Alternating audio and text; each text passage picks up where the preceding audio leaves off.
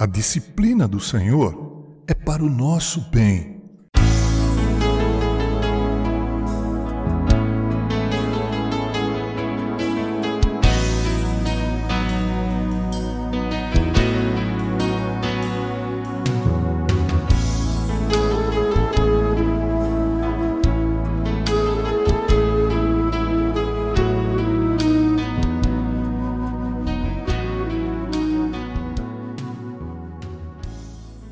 Ouça o que escreveu Zacarias no capítulo 1, versículos 12 e 13. Ó Senhor dos exércitos, até quando não terás compaixão de Jerusalém? Respondeu o Senhor com palavras boas, palavras consoladoras ao anjo que falava comigo. Que resposta doce a uma pergunta ansiosa. Nesta manhã vamos nos regozijar com ela. Ó Sião, ó Sião, Há boas coisas reservadas para você. Seu tempo de angústia logo estará acabado. Seus filhos serão levados, sua prisão terminará. Suporte a disciplina do Senhor pacientemente por um tempo. E sob a escuridão ainda, confie em Deus, pois seu amor queima por você. Deus ama a igreja com um amor profundo demais para a imaginação humana. Ele a ama com todo o seu coração infinito. Portanto, que seus filhos tenham bom ânimo. Não pode estar longe de ser próspero a quem Deus fala palavras boas, palavras consoladoras. O significado destas palavras consoladoras nos é dado pelo profeta. Abre aspas.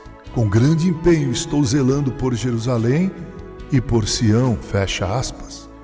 O Senhor ama tanto sua igreja que não pode suportar que ela seja desviada a outros.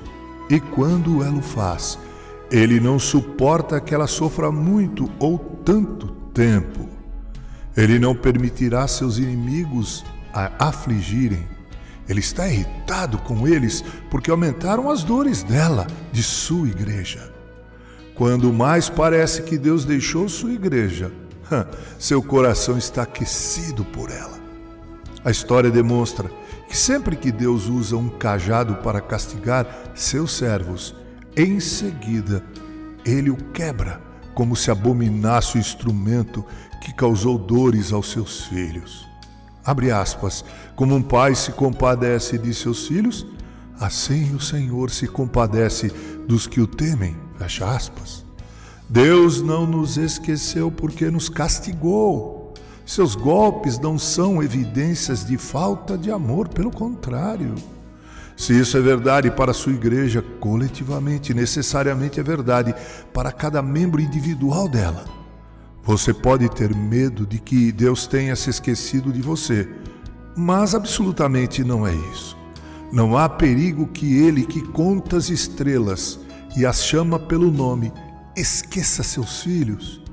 Ele conhece sua situação como se fosse você a única criatura que ele criou ou o único santo que ele já amou. Ora, aproxime-se dele e fique em paz, porque sua disciplina é prova do seu grande amor. Autoria: Charles Haddon Spurgeon.